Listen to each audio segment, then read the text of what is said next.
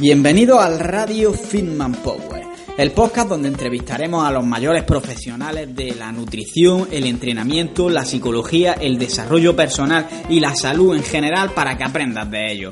Además, también responderemos a tus preguntas que puedes dejar en www.fitmanpower.com barra preguntas. Y si todavía no me sigues en mis redes sociales, no sé a qué esperas. Puedes seguirme tanto en YouTube como en Instagram, en ambas como Fitman Power. Así que vamos con el programa de hoy.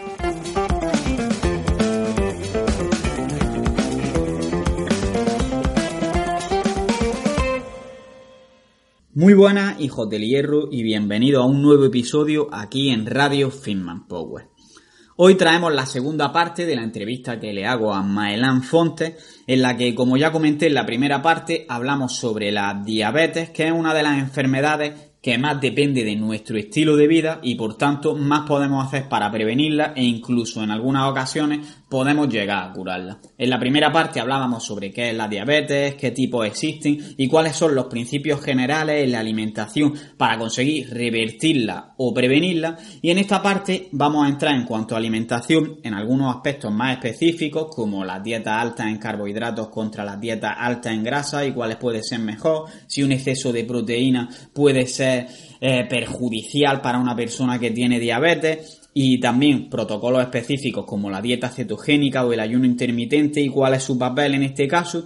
Y por último también hablaremos sobre el ejercicio físico contra la diabetes. Vamos a ver qué tipos de ejercicios son los más recomendados para un diabético o si en ciertas ocasiones puede haber algunas mm, partes que no sean del todo adecuadas para una persona con este tipo de patología. Simplemente os dejo con esta parte última de la entrevista que es muy interesante y espero que disfrutéis de ella.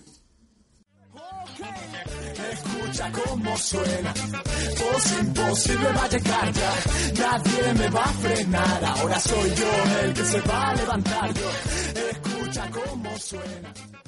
Y ahora estábamos hablando sobre lo de las dietas bajas en grasa o en carbohidratos, suponiendo que estamos generando este déficit calórico en ambos casos, ¿qué sería más recomendable? ¿Una dieta baja en grasa o una dieta baja en hidratos de carbono?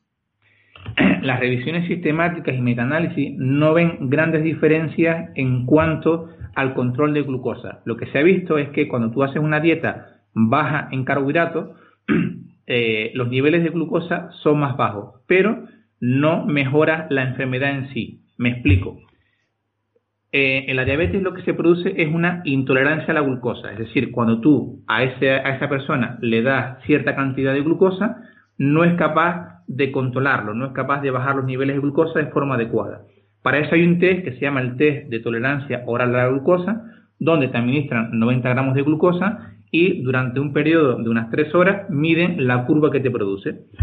Y lo que se ha visto es que no hay diferencia en cuanto al control de glucosa entre dietas bajas en carbohidratos y dietas bajas en grasa. Es decir, la mejoría del metabolismo es la misma. Pero claro, lo que sí es cierto es que si tú a una persona le das menos carbohidratos, los niveles de glucosa durante el día son más bajos. Si una cosa es los niveles de glucosa que tú tengas y otra cosa es la capacidad para tolerar la glucosa. O sea, tu metabolismo de la glucosa como es. Y lo que se ha visto es que una dieta baja en carbohidratos no es superior a una dieta baja en grasa para mejorar el metabolismo de la glucosa. De hecho, a largo plazo, los metaanálisis y revisiones sistemáticas no ven diferencias significativas entre dietas bajas en carbohidratos y dietas bajas en grasa. Entonces, no hay una gran diferencia. Es decir, se podría entender esto como que si tú tienes diabetes, tienes una máquina que es la que se encarga de, digamos, eh, echar la insulina para que transporte la glucosa y se la lleve de la sangre hacia los órganos, la tienes estropeada y que haga una dieta baja en grasa no arregla, perdón, alta en grasa y baja en carbohidratos, no arregla la máquina por encima de lo que lo haría una eh, alta en carbohidratos y baja en grasa, sino que lo que hace es reducirte el nivel de glucosa porque estás ingiriendo menos glucosa, ¿no? Exactamente. y esto no tendría la ventaja de que tiene menos riesgo porque al final, de manera constante, está reduciendo menos el control de la glucosa. Bueno, está reduciendo lo mismo el control de la glucosa, pero tiene un nivel inferior, que es lo que causaba el daño, ¿no? Sí, lo que pasa es que hay pocos estudios a largo plazo viendo los efectos de una dieta baja en carbohidratos, sobre todo en, desenlaces fuertes como complicaciones, mortalidad, infartos, etcétera. Entonces todavía no hay eh, evidencia suficiente para decir que una dieta baja en carbohidratos es superior a una dieta baja en grasa en condiciones iguales de calorías, es decir, no hay suficiente. Lo que sí se ha visto es eso, una ligera mejor eh, glucemia durante el día porque aportas menos carbohidratos, pero como comenté antes, no hay un efecto a nivel metabólico como sí lo hay con una dieta muy baja en calorías, que es lo que comenté al principio. Si tú haces una dieta muy baja en calorías, ahí sí que arreglas la máquina. Esa máquina que produce insulina y que hace que la insulina ejerza su acción correctamente, la puedes arreglar con dieta muy baja en calorías y ejercicio físico o con cirugía bariátrica. Son las dos soluciones que tenemos. Entonces, esa es la diferencia. Una cosa es manejar un poquito mejor la, diabetes, sí, que tengas que usar un poco menos de medicación, que tengas la, la hemoglobina glicosilada un poco más baja, y otra cosa es curarla. Curarla de manera que tú comas carbohidratos y no se te dispare la glucosa, que la controles adecuadamente. Eso hasta ahora, la única intervención que se ha visto son esas dos cirugía bariátrica o dieta muy baja en calorías. Vale, creo que queda claro y hemos hablado ya sobre los hidratos y sobre la grasa, pero por otro lado está la proteína también en la dieta, que no nos podemos olvidar de ella. Y mucha gente la recomendación que hace cuando alguien tiene diabetes es reducir la proteína, supongo que porque siempre se ha dicho que una proteína en exceso puede hacer daño en el riñón y uno de los daños que se producen por la diabetes en el riñón. ¿Esto tiene sentido o no? Sí, a ver, si una persona tiene insuficiencia renal, no puede eh, dar una dieta muy alta en proteínas. Si una persona no tiene insuficiencia renal, la dieta alta en proteínas no va a generar una insuficiencia renal. Es decir, la causa de la insuficiencia renal no es una dieta alta en proteínas. De hecho, si no, la mayoría de deportistas de fuerza tendrían insuficiencia renal. Esa no es la causa. Pero sí es cierto que una vez que ya tiene insuficiencia renal, un aumento de la proteína dietética acelera el deterioro a nivel renal.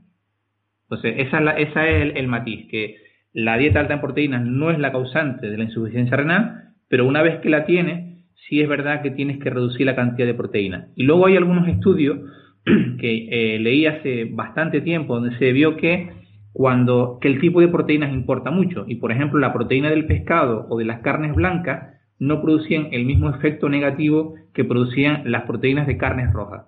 Por lo tanto, las carnes rojas yo las, limitaría segurísimo, o fuentes de proteínas de carnes rojas, y las proteínas derivadas de pescados y de carnes blancas, en esos estudios no se vio un efecto tan negativo a nivel de la insuficiencia renal. Vale, y entonces, ¿alguna recomendación en cuanto a la cantidad de proteínas que resulta recomendable o digamos que resulta saludable consumir? En una persona con insuficiencia renal. O, bueno, en una persona en general con el objetivo, bueno, con el objetivo no, que no exista riesgo de que tengas diabetes y, o en una persona que ya sea diabética, con insuficiencia renal o sin ella. Una persona que no tiene diabetes puedes irte a 2, 2,3, 2,4 gramos por kilo de peso sin ningún problema, siempre y cuando haya entrenamiento de fuerza añadido para que el efecto sea aumentar la masa muscular. Y en una persona con insuficiencia renal yo no subiría de 1 1,2 gramos por kilo de peso, por seguridad y sobre todo llevar un control. Vale, y en una persona diabética pero que no tenga insuficiencia renal, lo mismo. Sí, exactamente. Si no tiene insuficiencia renal, puedes aumentar la proteína, a lo mejor eh, si la persona es diabética al principio no te hace falta una cantidad tan alta, pero si esa persona, imaginemos una persona con diabetes tipo 2, ¿no? Que cambia su estilo de vida, empieza a hacer deporte, mejora la sensibilidad a la insulina, mejora la glucemia, poco a poco podría ir aumentando la cantidad de proteína a medida que va entrenando más y va haciendo más entrenamiento de fuerza y podrá llegar a lo mejor a los 2, 2,2 2,3 gramos por kilo de peso sin ningún problema. Porque si esa persona con diabetes tipo 2 cambia su estilo de vida, va a revertir la diabetes. Claro. Eh, pero esto me entra un poquito porque antes has dicho que para revertir la diabetes la clave es una dieta muy baja en calorías y mencionabas la cifra de 800 calorías. Si hacemos estos números prácticamente con proteínas pueden llegar a esas calorías. Entonces, ¿qué haría? ¿Una dieta PSMF? Sí, al principio tienes que hacer una dieta hipocalórica y muy baja en proteínas como comenté antes. Y luego, a medida que la condición del paciente va mejorando, o tú resuelves la diabetes, puedes ir poco a poco subiendo la cantidad de calorías, subiendo la cantidad de actividad física que hace esa persona, porque también está el flujo energético, es decir, es mucho más sostenible tener un gasto alto y una ingesta alta que tener una ingesta muy baja y un gasto energético muy bajo. Es decir, eh, es mucho más fácil consumir 3.500 calorías y gastar 3.700 que consumir 1.200 y gastar 1.100. Entonces, el flujo energético, que es un concepto también que últimamente eh, se está investigando bastante, es importante. Entonces, inicialmente esa persona va a tener un flujo energético muy bajito, o sea, consumirá muy poquitas calorías, su actividad física tendrá que estar limitada a esas calorías y poco a poco ir subiendo el flujo energético. Siempre estando en un balance energético negativo, bueno, todo eso depende, depende del sobrepeso que tenga, depende de la cantidad de kilos de más que tenga. Porque si tú consigues normalizar su peso más o menos, pues ahí a lo mejor puedes hacer una dieta isocalórica. Entonces eso depende de cada caso. Pero inicialmente, sí, si la persona tiene insuficiencia renal, tienes que limitar la cantidad de proteína. Vale, ¿Eh? es decir, empezar limitando la proteína y entonces tendría una dieta muy baja en calorías, pero también baja en proteínas. Y esto en verdad me lleva a pensar que es muy difícil hacerlo, porque al final lo que más te sacia es la proteína. Entonces tener una dieta tan baja en calorías y baja en proteínas además puede ser muy, muy duro, ¿no? Sí, sí, sí. Es decir, eh, la realidad es esa. Puede ser muy duro, pero no puedes hacer otra cosa. Si tienes una persona con diabetes e insuficiencia renal, no puedes dar una dieta muy alta en proteína, porque va a generar más problemas a nivel renal. Entonces, tendrás que lidiar con lo que tienes. Es decir, hay que adaptarse a las circunstancias y obviamente está muy lejos de ser la situación ideal. Pero si, me pones una pistola en la cabeza y me dices, Mailán, da una solución a esto, te diría que es esa, empezar dieta hipocalórica, muy baja en proteína, hasta que la persona consiga eh, regular su peso, regular la función a nivel hepático, la función a nivel del páncreas, y luego poco a poco, de forma progresiva, a medida que va ganando masa muscular y va entrenando, pues podrás ir subiendo la cantidad de proteína y la cantidad de calorías. También tendrás que jugar ahí con el gasto energético diario de la persona. Al final lo que yo siempre comento, que es que el esfuerzo que no haga hoy lo está aplazando a mañana. Es decir, si tú ahora mismo no llevas un estilo de vida adecuado, haciendo ejercicio físico, llevando una dieta correcta, lo que te va a pasar es que antes o después es probable que tengas que hacer algo así mucho más extremo y que te va a suponer mucho más esfuerzo de golpe. Y al final, por eso es por lo que es mejor llevar día a día, aunque no notemos unos cambios brutales, un buen estilo de vida, ¿no? Por supuesto, es decir, eso es indudable. Eh, si no inviertes ahora, invertirás después en la enfermedad. Es decir, si no inviertes en tu salud ahora, la invertirás después en la enfermedad. Eso está clarísimo. Entonces, el objetivo siempre es tener un estilo de vida adecuado, mantener la mejor composición corporal posible, mantenerse activo, intentar eh, en general llevar una alimentación a base de alimentos, con base en alimentos, eh, y lo que, bueno, lo que la mayoría de todos sabemos.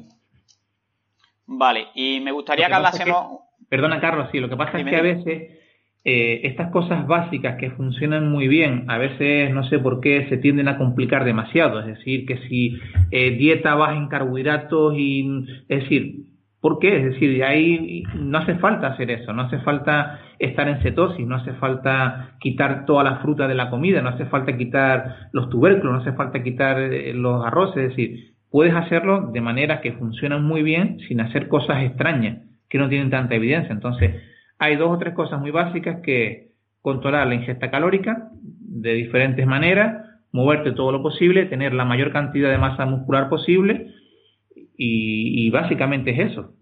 Lo que pasa es que no sé por qué insisto, nos complicamos tanto la vida con hipótesis, teorías y yo la verdad es que eh, eh, cuando veo las discusiones sobre las dietas bajas en carbohidratos, es decir, seguimos sin haber, después de décadas de investigación, sin haber evidencia sólida de que sean superiores a otras dietas, y hay personas que siguen diciendo que tienen efectos superiores a nivel metabólico, pero es que está claro, es decir, lo más importante de todo es el balance energético. Es lo más importante y eso tú puedes conseguir un balance energético negativo con una dieta con carbohidratos. Eh, lo, dice la ciencia, hay muchos estudios, hay revisiones sistemáticas y metaanálisis, y luego tenemos eh, que aunque no sea ciencia, el ejemplo de miles y miles de deportistas que hacen entrenamiento de fuerza, que comen un montón de carbohidratos y tienen una composición corporal envidiable. Pero mira lo que comen, es decir, la mayoría de deportistas de fuerza, pregúntales lo que comen, o sea, son dietas altas en carbohidratos, porque si no, no rinden.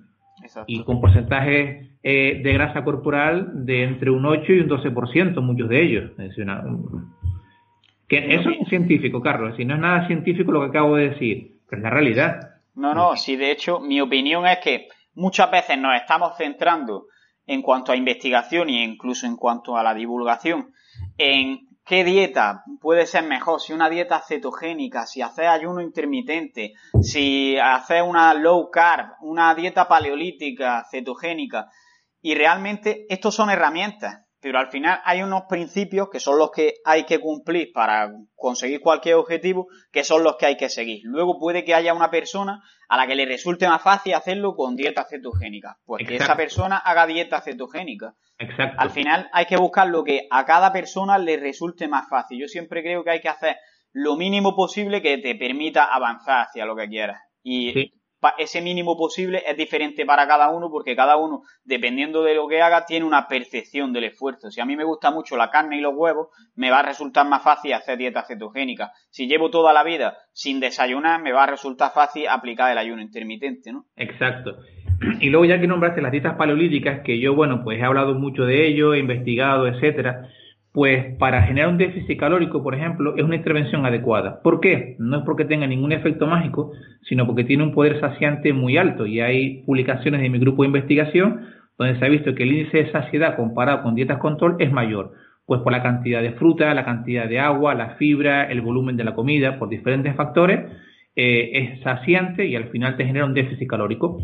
En los dos ensayos controlados con pacientes con diabetes que tenemos publicados, eh, se vio una mejoría en el control de glucosa un poquito superior con respecto al grupo control, pero bajaron más peso también. Es decir, el consumo de calorías fue inferior y posiblemente sea el, efecto principal de por qué una dieta paleolítica funciona o se vieron esos resultados en esos pequeños estudios. Probablemente porque tenía mayor poder saciante, se generó más déficit calórico que con las otras dietas y por eso hubo un poquito mejor resultado.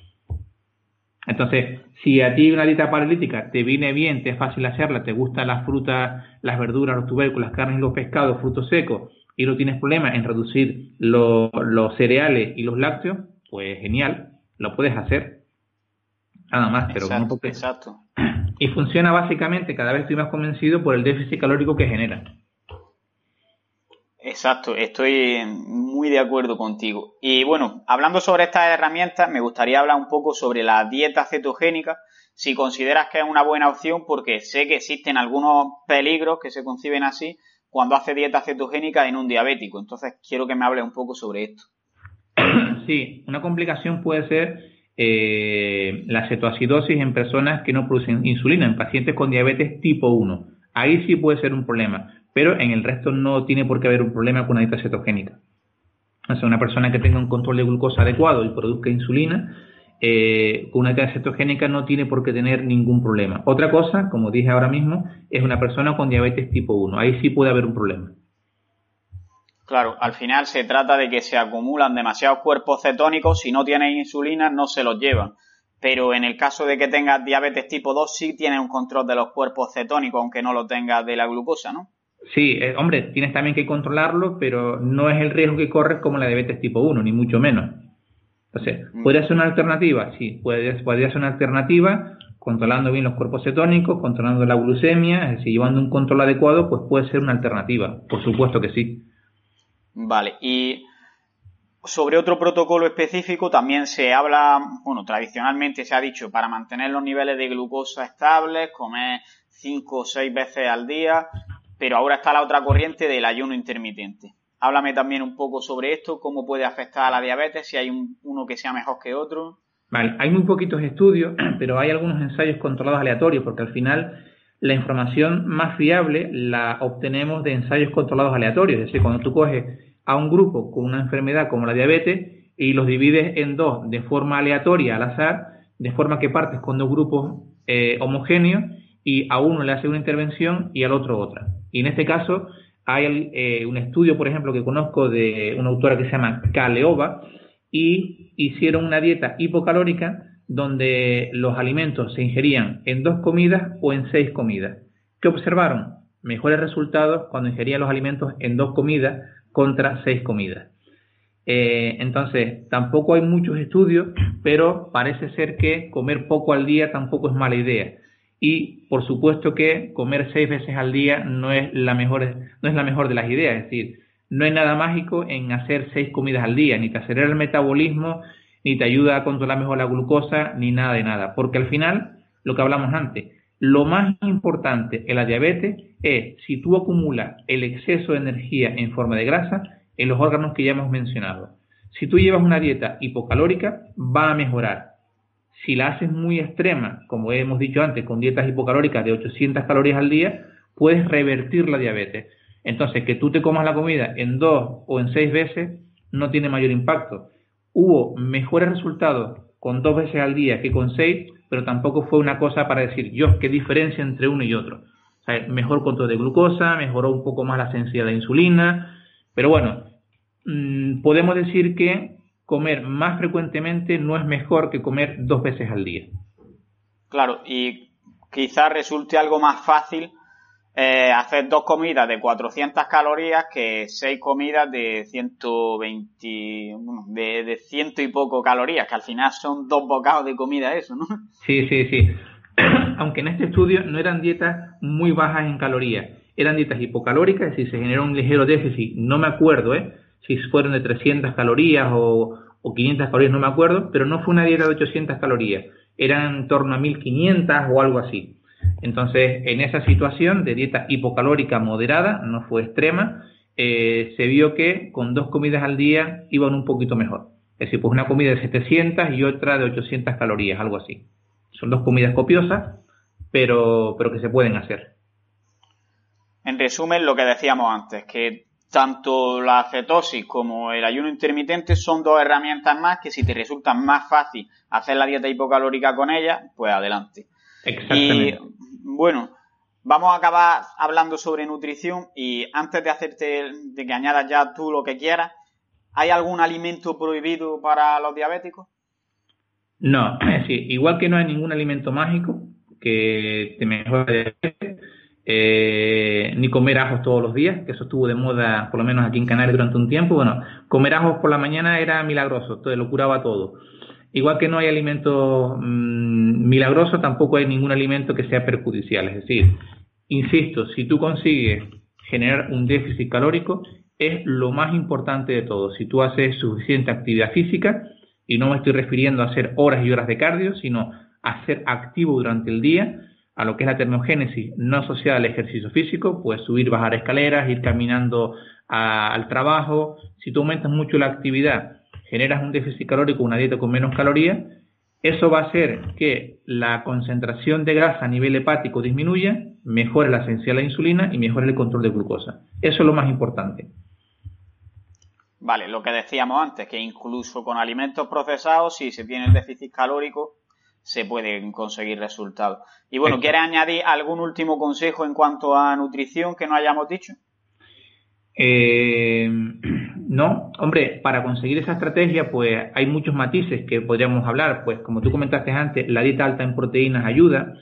Una dieta con un volumen alto, por ejemplo, si tú incluyes muchas frutas, muchas verduras, los tubérculos son alimentos con mucha agua y mucho volumen, te van a ayudar a generar un déficit calórico. Eh, intentar cocinar lo más sencillo posible, porque desde que empieces a condimentar, desde que empieces a hacer platos muy elaborados, aunque sean alimentos saludables, al final tiendes a comer más. eh, por ejemplo, comer en casa. ¿Por qué? Se ha visto que cuando tú comes fuera, aunque comas alimentos saludables, tiendes a comer más fuera de casa que en casa. Porque, claro, estás en un ambiente social, estás hablando, etcétera. Eh, hay diferentes estrategias para, para comer menos. Eh, dormir más te ayuda a comer menos porque te genera menos ansiedad y una, una de las formas de calmar la ansiedad es comiendo. entonces, pues aconsejo intentar dormir bien, descansar bien, el estrés psicosocial también afecta. En definitiva, todos aquellos factores que te lleven a comer menos son los que te van a ayudar a mejorar la diabetes. Vale, pues yo creo que sobre la dieta y nutrición ya es suficiente y vamos a pasar a hablar sobre el ejercicio físico para controlar o revertir la diabetes. Hemos hablado ya antes sobre lo importante que es porque incluso teniendo una dieta hipercalórica al hacer ejercicio vamos a ser capaces de controlar más estos problemas que se producen y de utilizar la glucosa en definitiva, porque va a ir directamente al músculo cuando vamos a utilizarlo. Pero quiero que nos hable un poquito más sobre si crees que, por ejemplo, una persona que haga ejercicio físico ya es inmune a la diabetes o si no, si también tiene su cabida aquí la dieta. Es decir, ¿es muy muy importante o es una pata más de la silla? Sí, a ver, todo depende de qué consideremos como un deportista, porque alguien que vaya a caminar dos veces por semana una hora, eso no es deporte. Entonces, todo eso depende de qué es un deportista, cuánto deporte hace, qué composición corporal tiene. Obviamente, hay deportistas con diferentes composiciones corporales. Cuanto menos grasa corporal y más masa muscular, menos riesgo de tener diabetes. Eh, pero vamos, no están exentos de sufrir diabetes las personas deportistas. Si tú haces deporte y tus circunstancias te hacen comer en exceso y tienes factores genéticos, puedes acumular grasa, por ejemplo, en el hígado. Y de esa manera, como ya hemos dicho antes, vas a, alterar sobre todo el, el control de glucosa en ayunas por la mañana. Y el ejercicio no solamente actúa mejorando si tienes más masa muscular, mejorando la absorción de glucosa en el músculo, sino que tiene efectos de mejorar la sensibilidad a la insulina.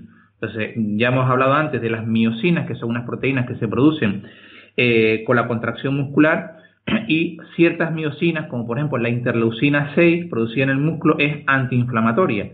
Y al ser antiinflamatoria, mejora la sensibilidad a la insulina. la resistencia a la insulina, uno de los causantes es la inflamación crónica de bajo grado.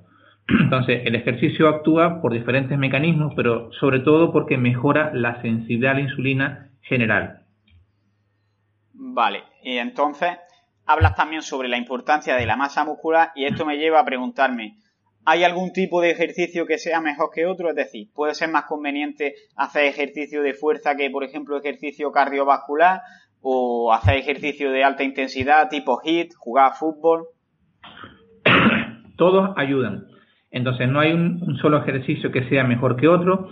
Por lo que yo he leído, el ejercicio aeróbico mejora el control de glucosa, el entrenamiento de fuerza también, y de hecho las recomendaciones oficiales, las guías de práctica clínica, por ejemplo del Grupo de Estudio de Diabetes Europeo o la American Diabetes Association, recomiendan el mínimo de 150 minutos por semana de actividad moderada vigorosa física y 2-3 días por semana de entrenamiento de fuerza, de entrenamiento de resistencia. Entonces yo creo que lo ideal sería la combinación de ambos.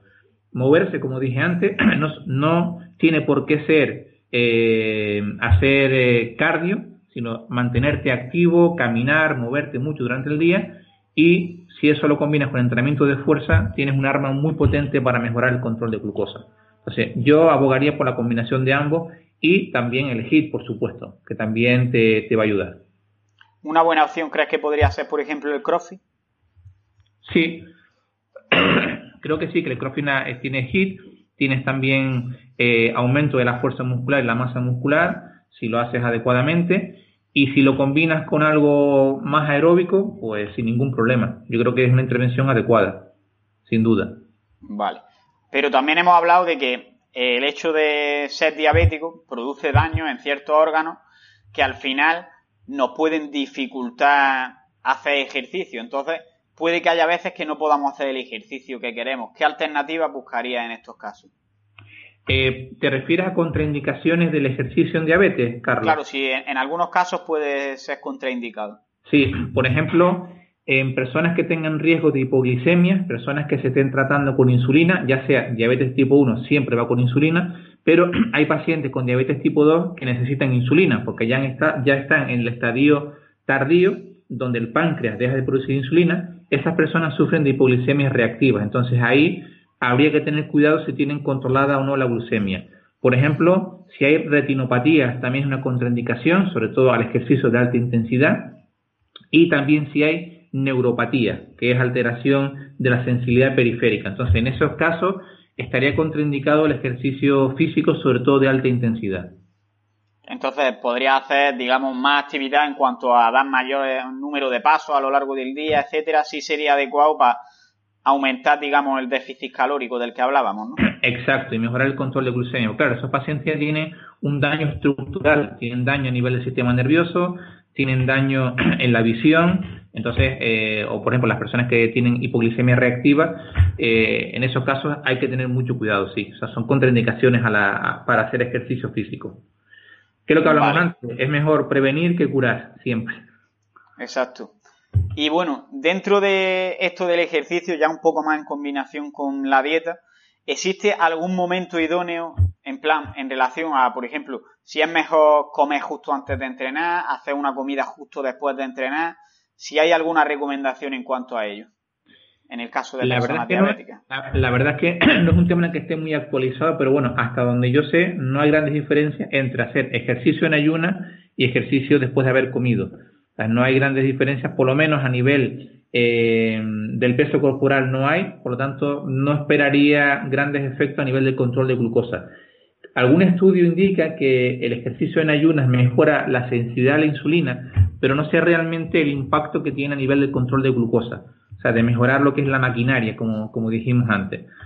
Pero, insisto, yo creo que lo que me hablaste antes es súper importante. Si estás acostumbrado a hacer ejercicio en ayuna, ¿para qué vas a desayunar? Para, perdona, ¿para qué vas sí, a, desayunar? Eh, en ese caso, si estás acostumbrado a hacer ejercicio en, en ayuna, lo haces en ayuna, sin ningún problema.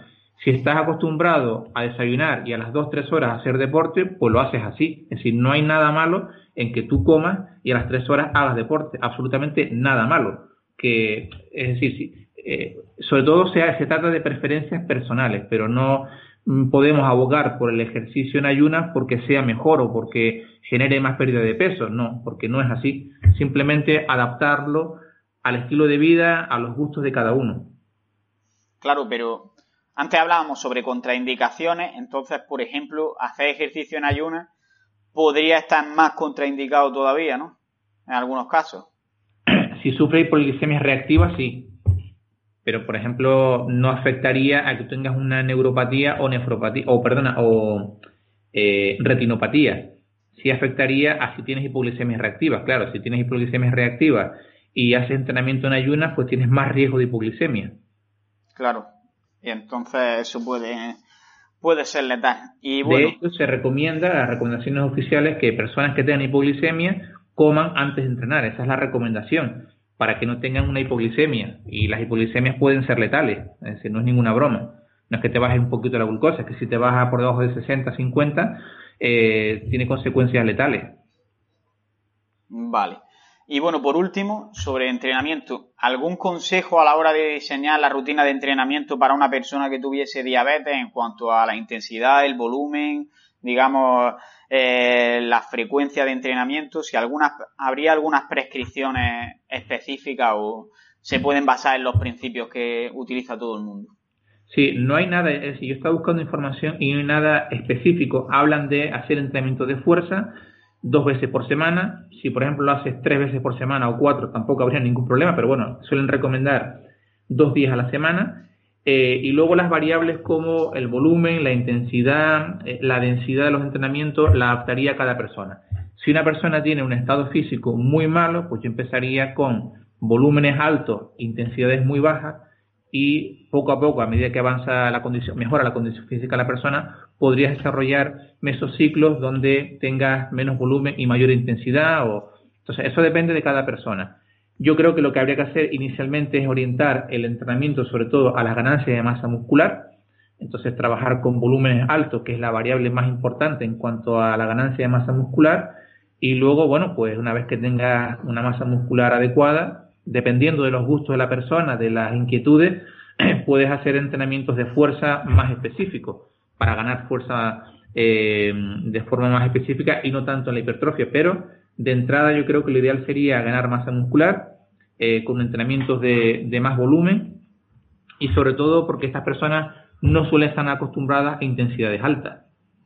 Entonces, eso lleva un proceso de aprendizaje, de adaptación y, que vamos a conseguir mejores resultados y mejor adherencia, que si los tienes ahí haciendo eh, single al, al 90-95%, es decir, una persona de ese tipo no está acostumbrada y va a rechazar ese tipo de entrenamiento. Entonces, lo, lo ideal al principio perdón, es incluso empezar, imagínate que eh, con un peso que pueda mover unas 20, 25 veces, y hacer series de 15 repeticiones, es decir, dejar un montón en recámaras porque también suelen tener rechazo a lo que es el fallo muscular, mucha fatiga muscular también les genera rechazo, piensan que es malo, el corazón se acelera muchísimo, entonces hay que tener cuidado porque yo como fisioterapeuta tengo pacientes y hago entrenamiento, eh, es muy frecuente eso, se tienen cierto miedo ¿no? a las cargas, entonces lo ideal en mi experiencia es empezar con cargas bajas, muchas repeticiones y poco a poco vas eh, haciendo un programa más normal, en el sentido de trabajar en un rango de 6 a 15 repeticiones, eh, haces diferentes mesociclos, vas aumentando la intensidad, reducción de volumen, como quieras hacerlo, pero inicialmente yo empezaría con algo bastante conservador, para generar adherencia y no rechazo. Es decir, empezar haciendo eh, digamos, series muy por debajo del fallo y sobre todo aprendiendo la técnica de los ejercicios y una vez ya se tiene esa técnica, se ha perdido el miedo, ya sí recomendaría hacer series, digamos, más enfocadas al final a ganar masa muscular, que serían en plan dejando tres, dos repeticiones en recámara, ¿no? Exactamente, Carlos, sí, esa, esa es la idea. Te lo digo porque si de entrada empiezas con pesos eh, que estén cerca del fallo, genera mucho rechazo sobre todo en personas mayores. O sea, una persona mayor no está acostumbrada a, a, esa sensación de fatiga muscular y lo ve como algo negativo, como algo malo. Entonces es lo menos que quiere, lo menos que quiere es generar rechazo a la actividad física, quiere generar adherencia. Entonces al, fin, al principio pues tienes que ser conservador en ese sentido de dejar un montón de repeticiones en recámara, ir con pesos muy bajos donde permita hacer 15 repeticiones, dejando 6, 7, 8 en recámara por lo menos, que ya habrá tiempo de ir mejorando todo eso. Vale, bueno, y depende de la persona, porque puedes encontrarte a una, persona joven, joven me refiero de 45 años, 50 años, que previamente haya entrenado en un gimnasio, que esté acostumbrado o que en su momento hizo actividad física, pero que lo dejó por lo que sea, por las circunstancias de la vida, en esa persona sí puedes empezar un poco más agresivo. A lo mejor empezar a hacer series de 12, 14 repeticiones dejando tres entre cámaras porque esa persona ya tiene experiencia previa, sabe la sensación que es, simplemente es que ha dejado el hábito. Entonces tienes que personalizar mucho e individualizar. Si una persona mayor te viene una persona de 65 años que jamás y nunca ha tocado una pesa, no, lo ideal no es hacer mm, series de, de 10 dejando dos en recámara, no es lo ideal. Claro. Al final, individualización y adherencia es la clave, en resumen. Claro. Y, Perdona, Carlos. Eh, yo he tenido eh, pacientes que vienen, les hablas de entrenamiento de fuerza y a veces ellos no tienen ni idea del efecto que tiene el entrenamiento de fuerza en su diabetes.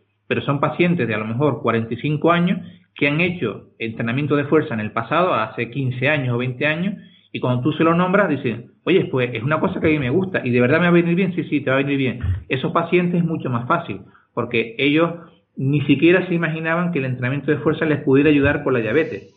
Si tú le dices que les ayuda, se animan un montón y de entrada, desde las primeras semanas, puedes empezar con un protocolo bastante más agresivo, bastante más normal para generar hipertrofia muscular. Entonces todo depende. Ya me he encontrado con, con diferentes casos.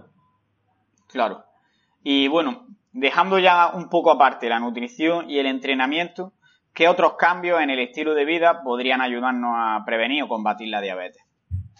Sí, los que nombré antes, todos aquellos que consigan mejorar el balance calórico, o sea, que comamos lo que nos hace falta, como es dormir bien, el estrés psicosocial, eh, básicamente eso, dormir bien, estrés psicosocial, entrenar y comer. Al final es simple, es prácticamente lo que recomendamos aquí a todo el mundo. sí, sí. Bueno, pues llevamos ya más de una hora con la entrevista, así que vamos a despedirnos en breve. Entonces, ¿quieres decir algo que no te haya preguntado yo? Sí, eh, hay un tema que suele generar eh, muchísima confusión y es el de la resistencia a la insulina. Y comenté antes que quería hablar un poquitito sobre la, insulina y el glucagón. Sí, realmente la hormona maestra en la diabetes es el glucagón, porque el glucagón lo que hace es estimular la producción de glucosa desde las reservas de glucógeno, o sea, facilita la neoglucogénesis.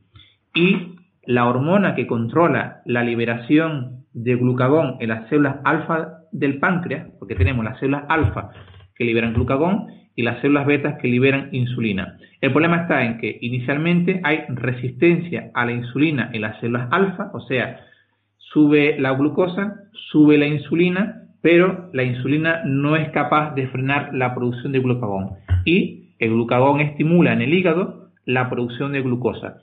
Entonces, realmente la insulina es como un intermediario para controlar a la hormona principal que es el glucagón. Porque el glucagón es la hormona que hace que el hígado libere glucosa en la sangre. Y eso es el principal mecanismo que tiene, o el principal problema que tienen los pacientes con diabetes tipo 2, es una hiperglucagonemia.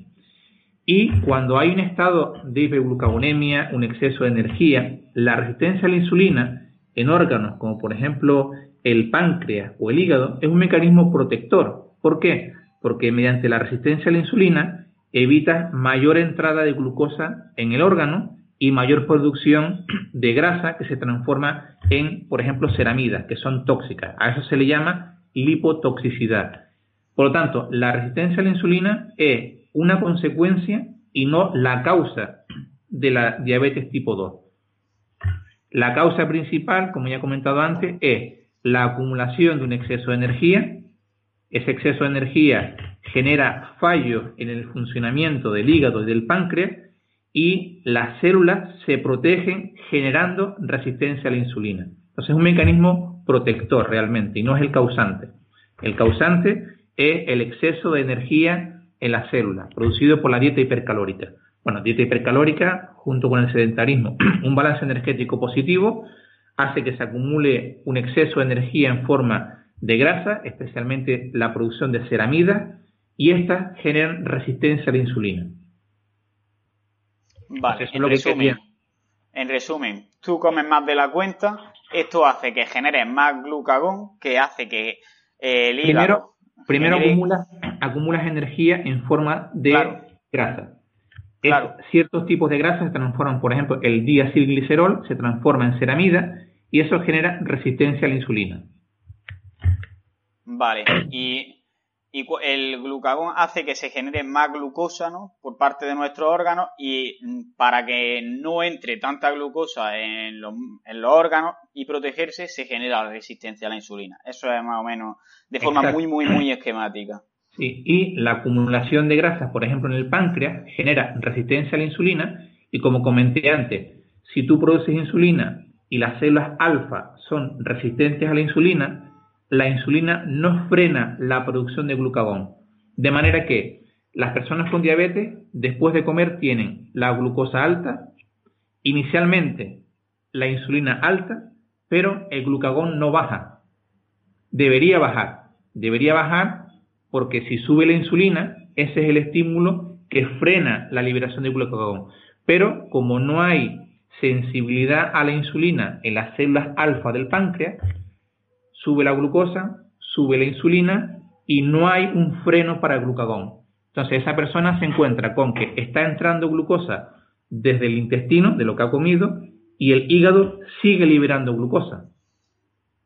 Cuando lo normal es que si está entrando glucosa desde el intestino, tú frenes la producción de glucosa desde el hígado.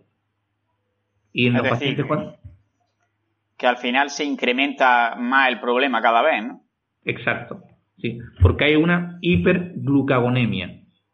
Esa es la principal característica de los pacientes con diabetes tipo 2 y con diabetes tipo 1. Claro, con diabetes tipo 1 es que no tienen freno para el glucagón, entonces el glucagón está continuamente elevado y está produciendo continuamente liberación de glucosa del hígado a la circulación. Vale, yo creo que queda bastante claro. Y bueno, perdona Carlos, dime, dime. Genéticamente, si tú bloqueas los receptores de glucagón, eso se hace en, animales, puedes abolir completamente la diabetes incluso sin producir insulina. O sea, tú destruyes las células betas del páncreas de manera que no produce insulina, los modificas genéticamente para que no tengan receptores de glucagón y no desarrollen, no, diabetes. Para que veas la importancia que tiene el glucagón. Es la hormona más importante sin duda en la, diabetes, mucho más que la insulina. Claro, pero eso probablemente generaría otros problemas más allá de la diabetes, ¿no? Sí, sí, es para que veas cómo en experimentos se consigue normalizar la, glucemia solamente bloqueando o anulando los receptores de glucagón. Claro. Creo que, creo que se entiende bastante bien. Es, algo complejo, pero creo que, que la has conseguido explicar bastante bien. Y bueno, las últimas preguntas ya que hago siempre a todos los invitados, una de ellas es, la he copiado del podcast de Sigma Nutrition, que es un podcast en inglés que considero bastante bueno, y la pregunta es, si hay una acción o un hábito que recomendaría a la gente que nos está escuchando realizar todos los días para mejorar su calidad de vida en cualquier aspecto de la vida, ya sea en cuanto a la salud, la productividad. Moverse. Explica, explica un poquillo más. ¿Eh? Sí. Explica un poco más. Sencillamente no estar sentado. Yo creo que el gran problema que tenemos hoy en día es que pasamos mucho tiempo sentados. Entonces, si no nos sentamos tanto, y estamos más activos, por ejemplo, vamos al trabajo caminando en vez de en coche, eh, si podemos ir a hacer la compra caminando o en bici en vez de ir en el coche, todo ese tipo de acciones eh, creo que son tienen un impacto enorme en la salud. Es decir, hoy en día el principal problema es el sedentarismo. Incluso en personas deportistas, porque sí, eh, a lo mejor tú haces dos horas de, de entrenamiento muy intenso, muy programado, cuatro veces por semana o cinco veces por semana, pero el resto del día estás sentado eso también tiene consecuencias. Entonces, moverse en el sentido de en el día a día, además de lo que hace en el gimnasio, intentar no estar sentado. Eso creo que para mí la, la intervención más potente que hay, incluso por encima de una buena dieta.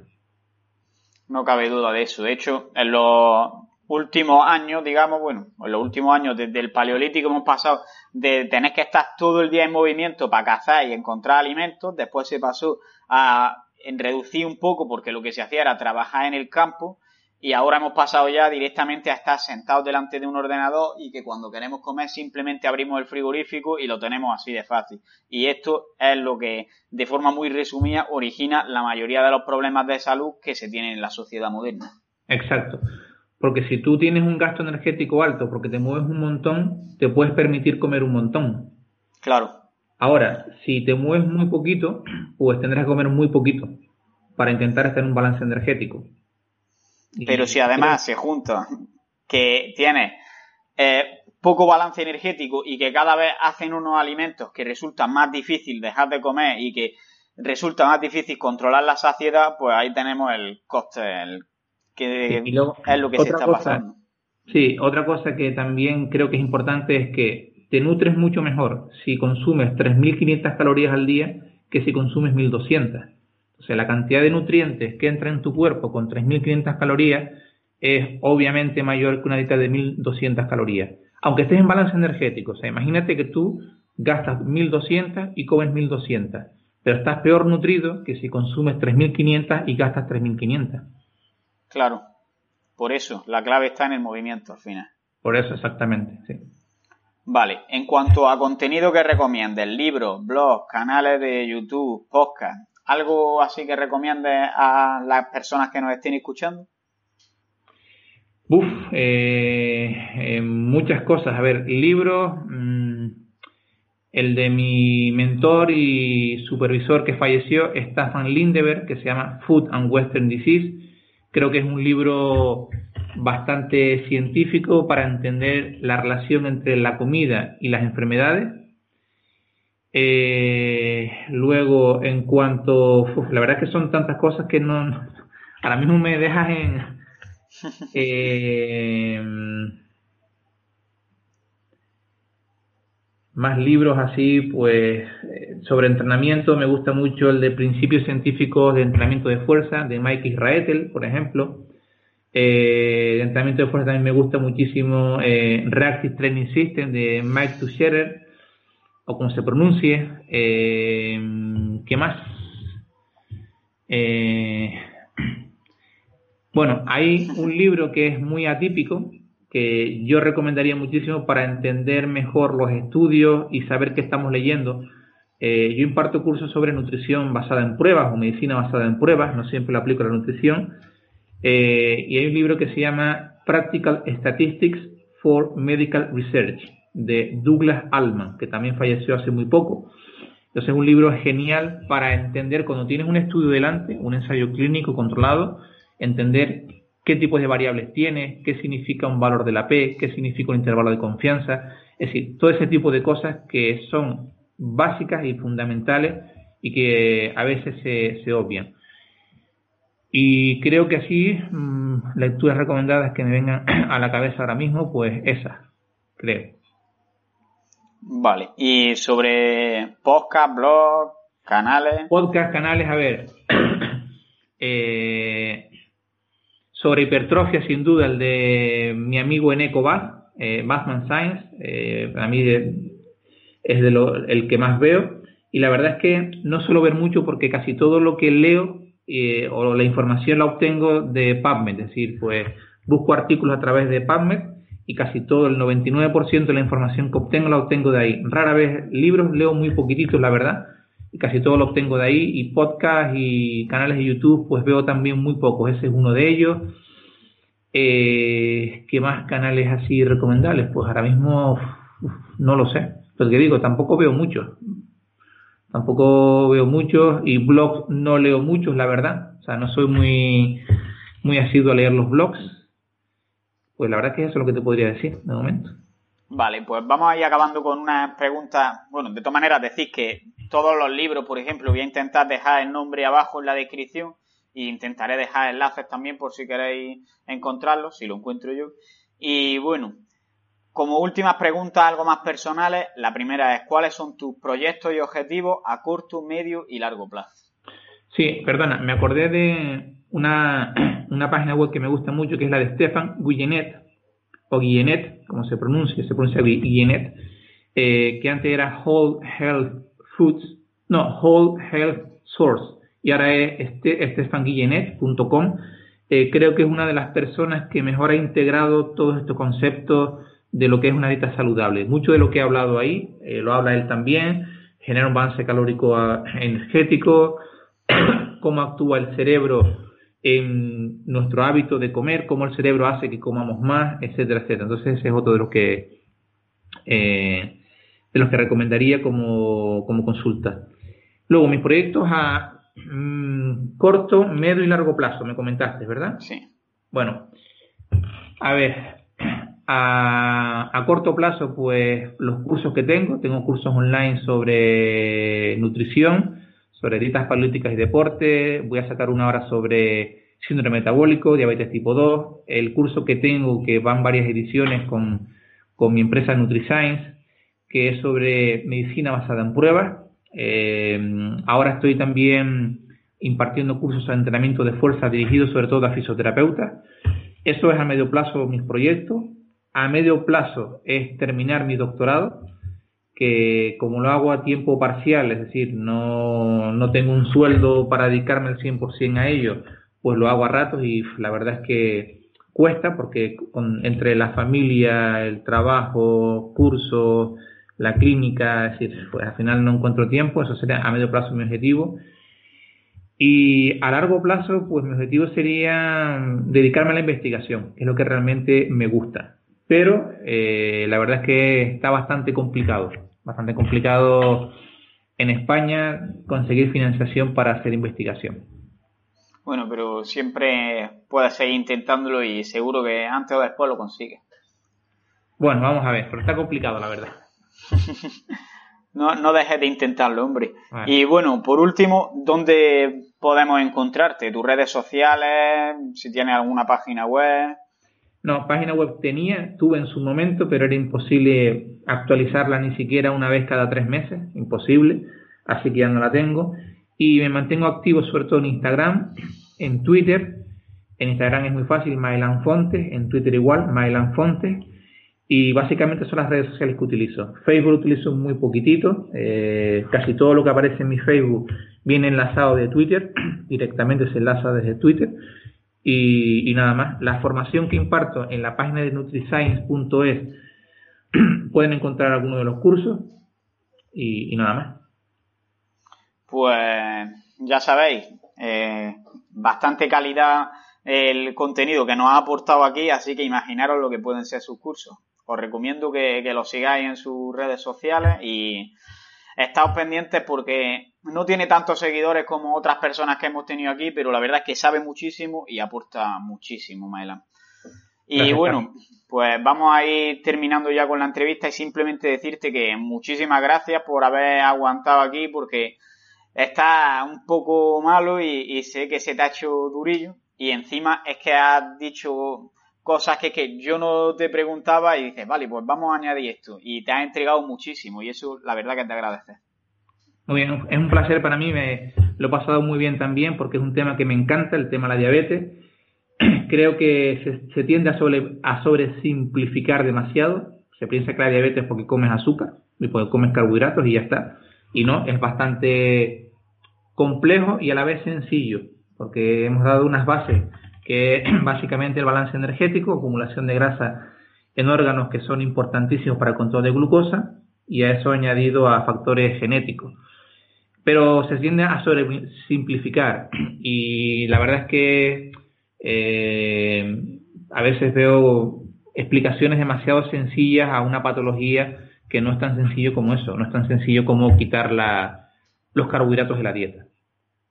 Claro. Eh, la verdad es que por lo menos con este podcast yo creo que cualquiera que lo escuche le va a quedar bastante más claro, digamos, lo que tiene que hacer y lo que no y espero que acabemos un poquito con este tipo de mitos, entre comillas. Y simplemente eso, darte las gracias una vez más y que vamos despidiendo, así que nada, un saludo y a seguir creciendo. Un saludo a todos y a ver, bueno, ahora yo no estoy para crecer mucho, pero ya, ya llegará, ya llegará. A ver si puedo estar de nuevo que llevo unas semanillas ahí un poco pachuchito, pero bueno, poco a poco seguro que sigues creciendo. Pues nada, bueno, nos vemos más adelante. Un abrazo. Pues hasta aquí el episodio de hoy. Espero que os haya gustado y os haya sido de utilidad. Y si es así, no dudéis en compartirlo en las redes sociales, en darle al corazoncito y si queréis cualquier cosa, en dejarme un comentario porque me encanta leer y responder vuestros comentarios. Así que no me enrollo más y un saludo y a seguir creciendo.